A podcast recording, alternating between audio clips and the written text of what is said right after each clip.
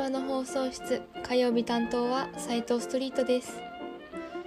火曜日のラジオは日常にちょっとした笑い豆知識活力をお届けしたい斉藤ストリートがお送りする斉藤ストリートラジオ。略して STST ラジオです。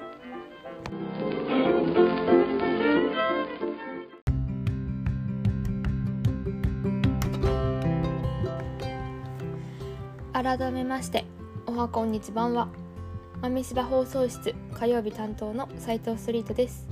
よろしくお願いします。はい、えー、今日は7月14日。もう14日か。早いですね。火曜日始まりましたけれども皆さん1週間楽しかったですか？斉藤ストリートは土曜日11日？土曜日にとっても楽しみ楽しみにしてたことがあったので今は結構ふぬけてます、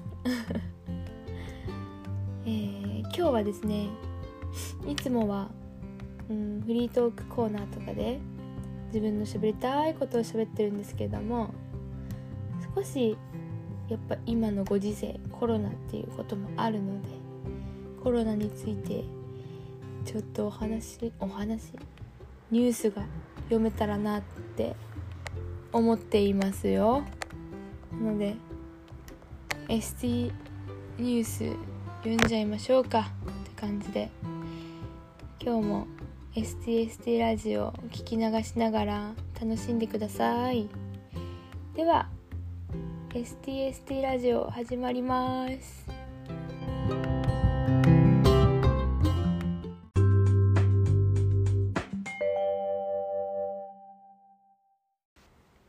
ティニュース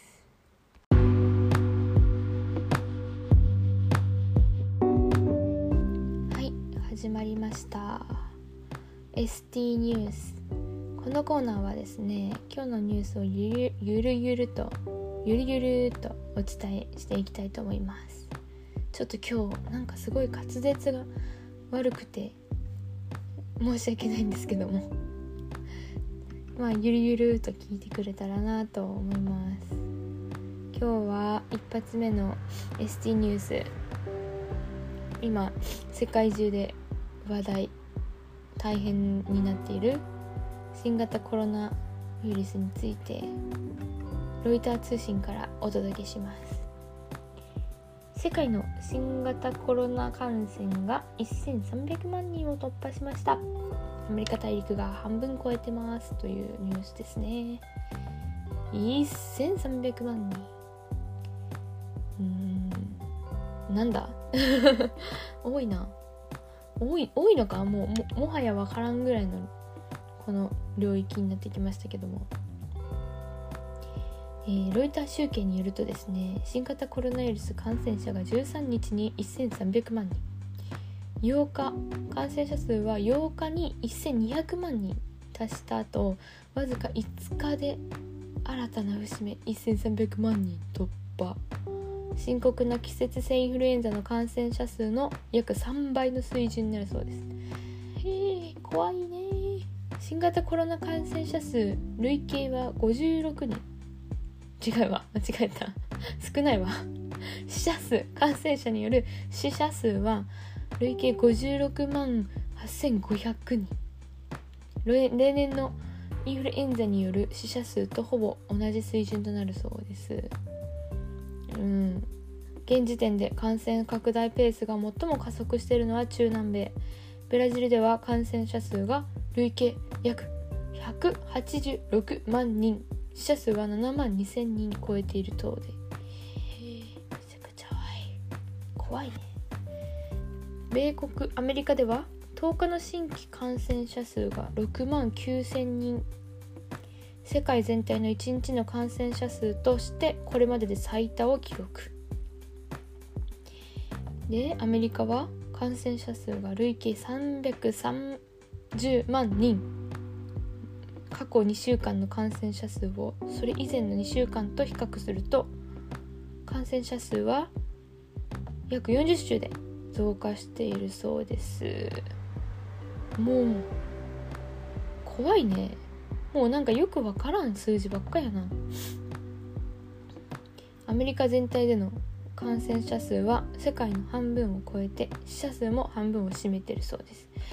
うん。めっちゃなくなっちゃう。アメリカは引き続き新型コロナ感染の第1波に対処する一方オーストラリアメルボルンやイギリスのレスターでは新型コロナ感染第2波に備えた制限措置を再度導入。また感染第3波に懸念が高まる香港ではソーシャルディスタンス措置を再び強化したということでして。そうですね。スペインは、えー、再感染拡大を懸念し外出禁止令を発令すると表明したそうですね。うん日本はどうなんでしょうね。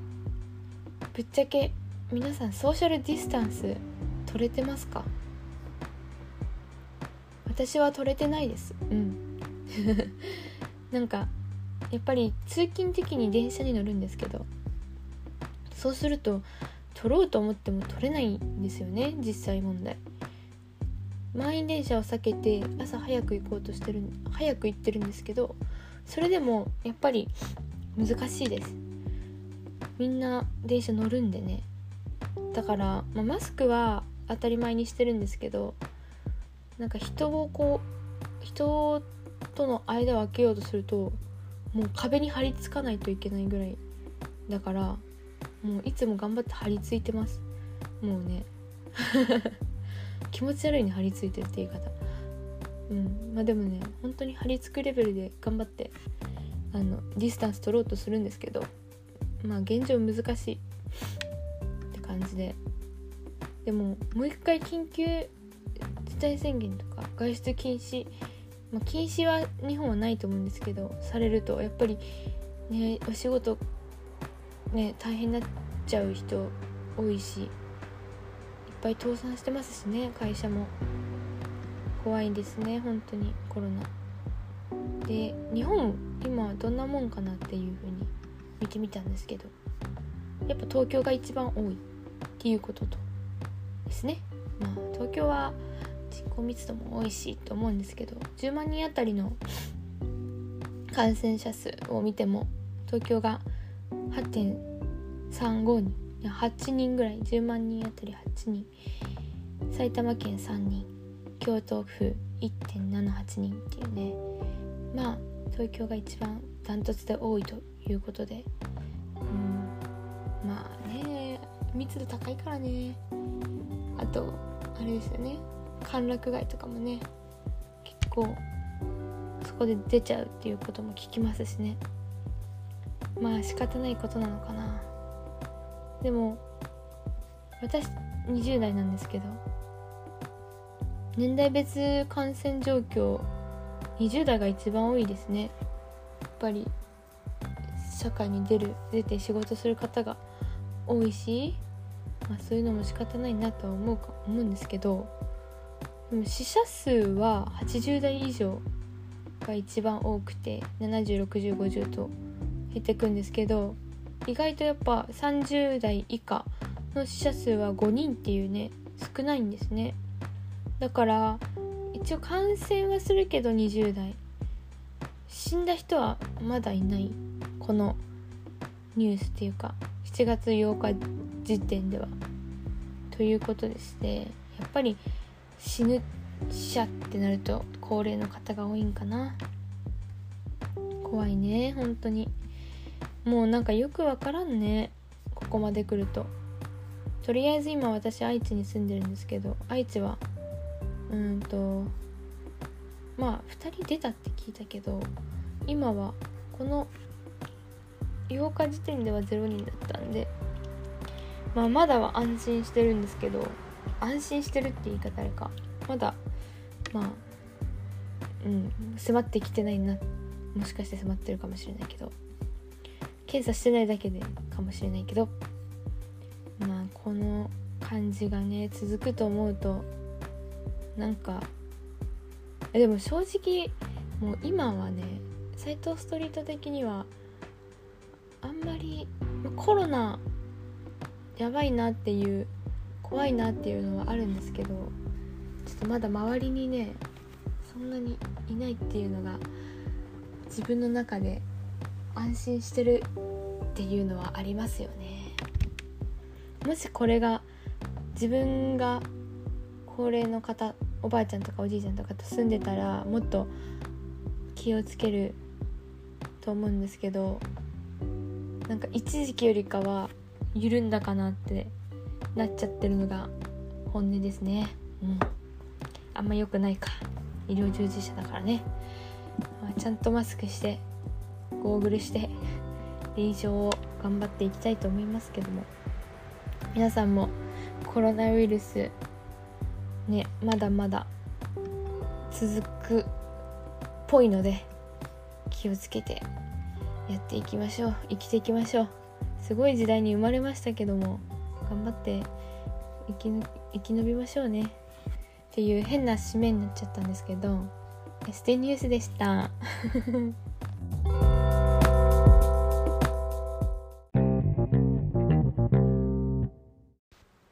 トーク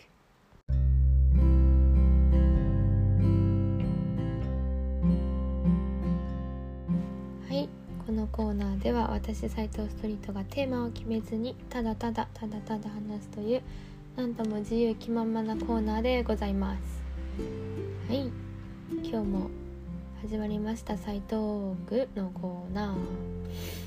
あー今日冒頭に話した土曜日にめちゃくちゃ楽しみだったことについて話そうと思ってたんですけどうんそれよりもちょっと昨日ですねね落ち込んだことがあったのでちょっと話してもいいですか？そうあのですねえいいですか？ちょっと元気活力お届けしたいとか言ってるけど弱音吐いても大丈夫ですか？あのですね私の職場では触診のテストがあるんですけどもあそう今理学療法士でで触診っていうのはこう体を体っていっぱい筋肉つい筋肉とか骨とかがあると思うんですけどそれを触って線で引くトレースみたいな感じでその輪郭をたどったり筋と筋の間描いて筋肉の形とかを取るっていう触診っていうテストがあるんですけども今、うん、と2回目か。今日今日で2回目。一応1ヶ月に1回っていうスパンでテストがあるはずだったんですけどまあちょっとここは緩くなってて7月で2回目のテストがあったんですよ。私実は1回目ちょっともうできるだろうと思ってやったら なんかずれて全然あ三角って言われたんですね。だから合格はできなかった。でもう一回受けさせてもらって OK ってなったんですけどで第2回目はもう絶対受かってやると思ってめちゃくちゃ練習して同期と居残って練習したし業務時間内で自分の患者さんいない時とかもう練習はさせてくださいって言ってしてさせてもらってたんですけどいざ昨日本番あの落ちました。本当に嫌だ。もうねなんちょっと考えたというかなんでだろうなと思って。だって普通にだって触診のその指標があって指標に合わせて書けば絶対受かるようなものなのになんで落ちたんだろうっていうね思ってまあ考えたんですけど私指標はしっかり覚えてるしイメージできてるって思ってたんですけどイメージ違ったんですかね。触察のこの本参考書と同じように書いてるつもりだけど全然なんかちょっと方向違うねってなっちゃって。うん練習の仕方がまずかったのかな。うんそれがすごい今すごくね慣れてます。えやっぱ1回目と違う心持ちで絶対次合格してやると思ってったのに実際ねまた落ちたからちょっとね まあ昨日はめちゃくちゃ萎えましたけどまあうんしっかり分析して練習の仕方がまずかったっていうことでもう一回イメージをしっかり再構築してやっていきたいなって思ってるんですけどもうねこんな失態ですよ本当に。こんな距離ああそう。もうねすごいね落ち込んでます斎藤ストリート。なんかできた。今回はめちゃくちゃ頑張ったと思ったからね。努力の仕方がねまずったですね。まずったまずった。もういい。終わったことは仕方ないからいいんですけどちょっと弱音吐きコーナーでしたね今日は。すいません。まあ言いたいことを言ってしまってまあそんな感じで頑張ります。サイトスリート触殺のテスト頑張りますね。はい。あまあそういう話はちょっと一旦置いて そう土曜日にはですねあのね初めてフレンチのコース料理を食べたんですよ。初めて。なんか前菜来てスープ来てみたいなやつをそれがねすごくねめちゃくちゃ最高だったんです。これは自分で払ったんじゃないんですけどあの自分が行ってるトレーナーのところで一応ボランティアみたいなお金はもらってないんでそのもらってないけど結構やってくれてるからありがとうっていう意味を込めてなんかご飯に連れてってもらえたんですけどでそこがねなんかその会社の会社員かその家族しか入れないところでして初めて行って穴場みたいなもんですよね。普通の外見から見たらレストランとかあるって知らないし会社員の人その社員の人しかあの入れないとこなんでもうねサイトストリートめちゃくちゃいい思いしました。その中でそのコースの中で一番自分の中でめっちゃ美味しかったこれやばいっていうのが最後のデザートなんですけど大人のメロンソーダアイスみたいなのでしてもうねめっちゃ美味しかったんですよ。シュワシュワってして。一応なんかなんて言うんだろうこれ。ジュレじゃないな。ちょっとジュレじゃないなんだろうな。クリームなんか見た目ソースなんかクリームソース系がアイスの周りにかかってて下にメロンメロンのジェリーゼリーゼリー ゼリーみたいのがァファファって入っててっていう感じなんですけど全然伝わらないなこれ。そう。でもその何が一番これやばいと思ったかっていうとそのソースみたいなやつがすごい炭酸でシュワシュワしてるんですよ。全然イメージつかないじゃないですか。でクリームソースがシュワシュワしてるってちょっとえってなると思うんですけどなんかそうなんですよ。クリームソース見た目クリームソースみたいなのがすごい食べたら口の中でシュシュシュシュシュみたいななんだこれみたいな感じになってその下にそのメロンのゼリーが入ってるんですけどそれもまたもうマジで美味しいんですよでそれプラスでアイスで一緒に食べたらもうねもうやばいもうこれは本当にコンビニとかの商品化にぜひともしてほしいって一緒に食べながら言ってたんですけど本当に美味しかった。もうこれみんなに食べてもらいたいっていうね絶対これ流行るわっていうやつだったんですよね。本当に美味しかった。もう一回食べたい。うん。土曜日はねそんな感じでねめちゃくちゃいい思いをしたんですよ。他にもいっぱいあったんですけどいやーこれは忘れられない味でしたね。もううん。やばいな。フレンチっていいですね。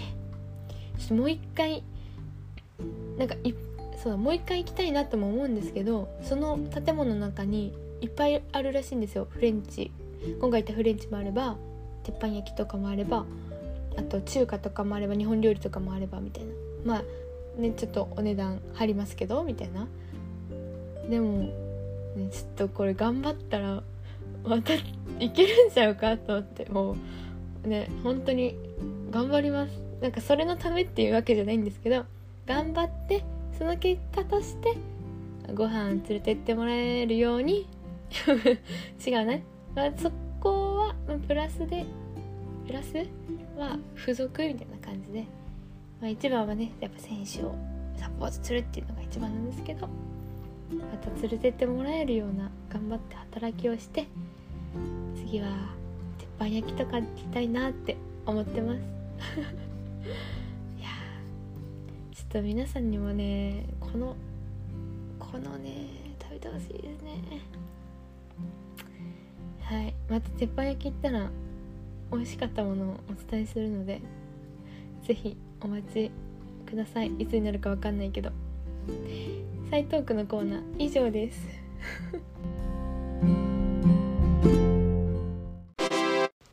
サイトストリートとトレーニングしよう。サイトレ。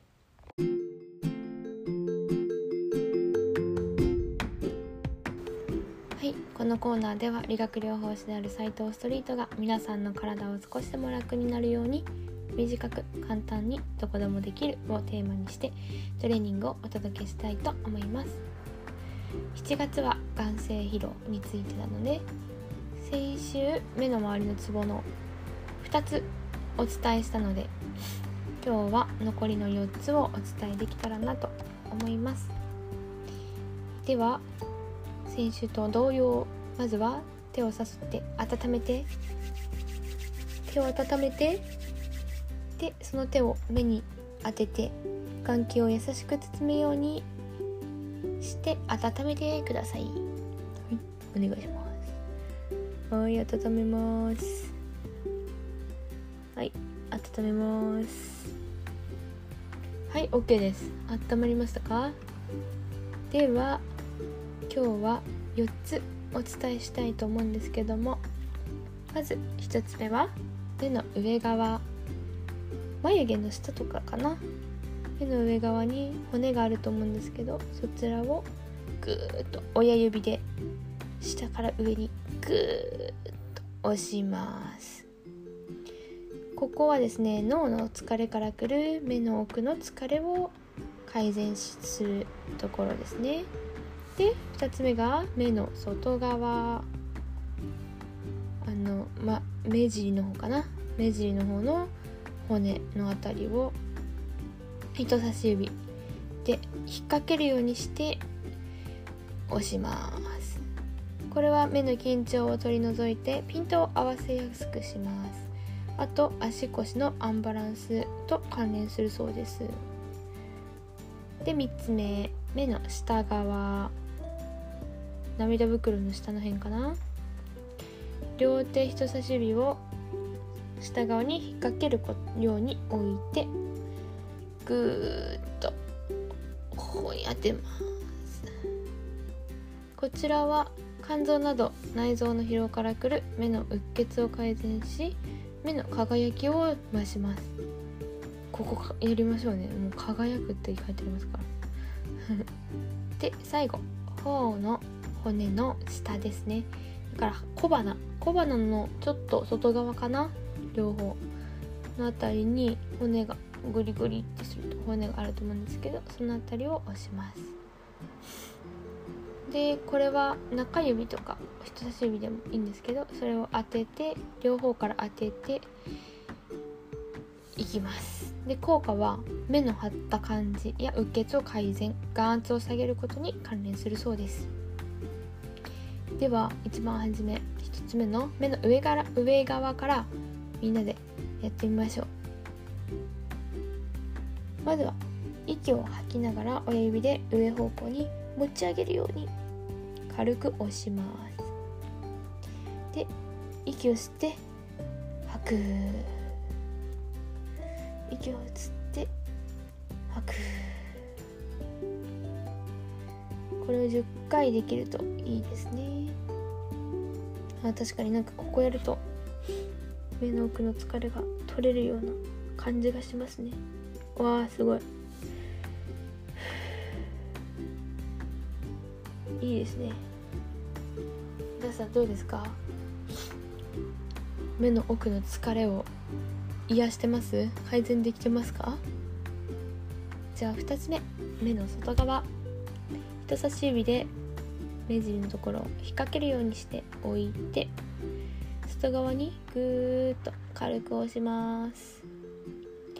で少しずらしながら縁の目の骨目の周りの骨が外側を全体的に軽く押すといいそうですよ。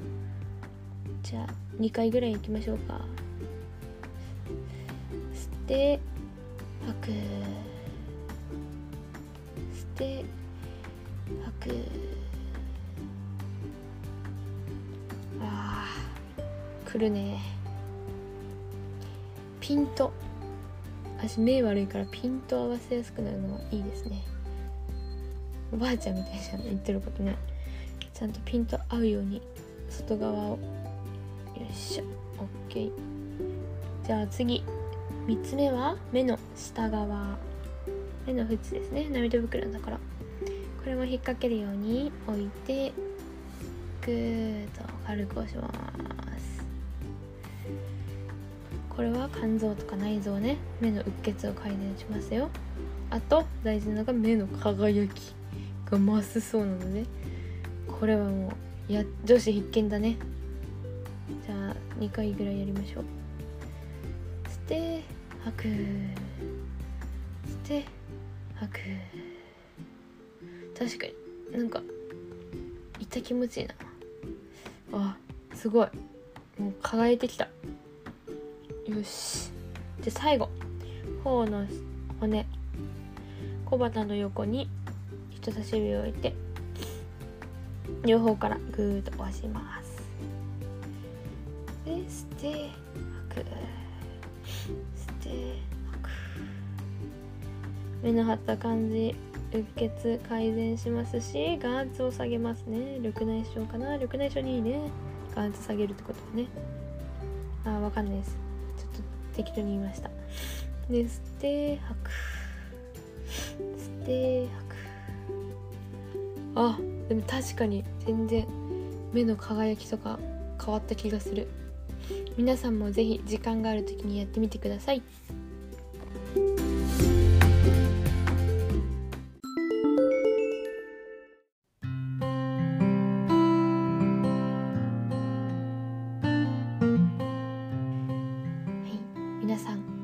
かがだったでしょうか？サイトストリートの STST ラジオ。日常にちょっとした笑いちょっとした豆知識ちょっとした活力をお届けしていきたいと思っております。はい。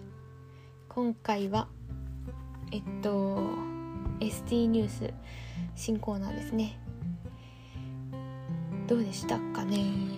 なんかあんまり伝え方がうまくなくて今後改善すべきとこだなとは思うんですけどなんかニュースをお伝えすることで自分自身もニュースあんまり見る習慣とかがちょっとないのでラジオを使って皆さんにお伝えするとともに自分がねご時世時事ネタをニュースできたらなと思っております。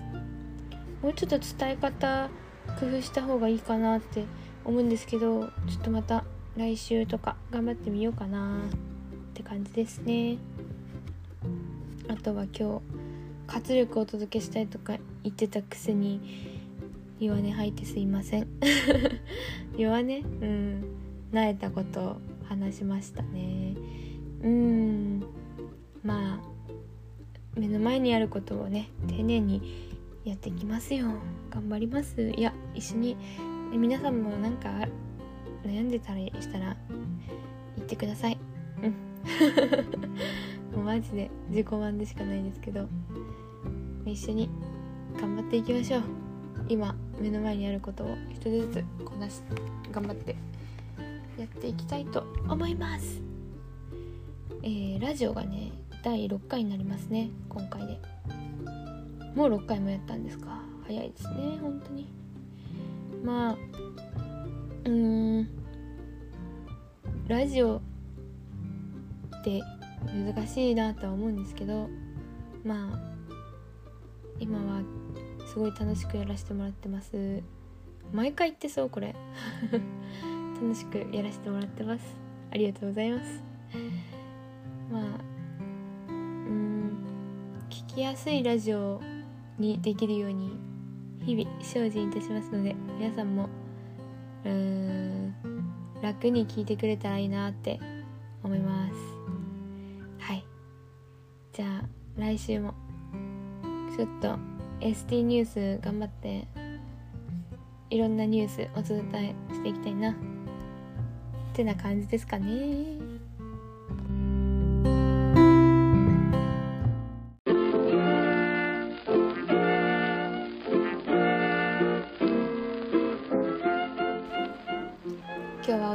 きたようですね。今日も最後まで聞いてくれてありがとうございます。では皆さんの一日が楽しく元気で過ごせますように。また来週。またね